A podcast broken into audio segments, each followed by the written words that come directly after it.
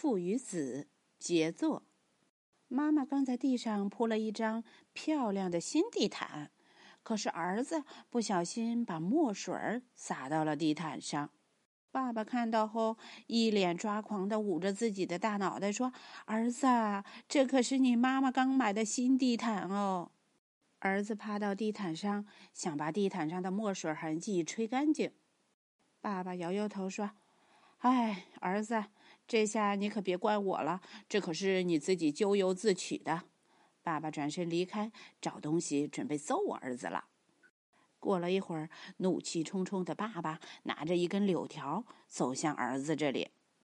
爸爸挥舞着柳条，刚要揍儿子的小屁股，可是，一下子被地毯上的一只可爱的小狮子给吸引住了。原来，儿子利用刚才的墨水痕迹画了一只小狮子。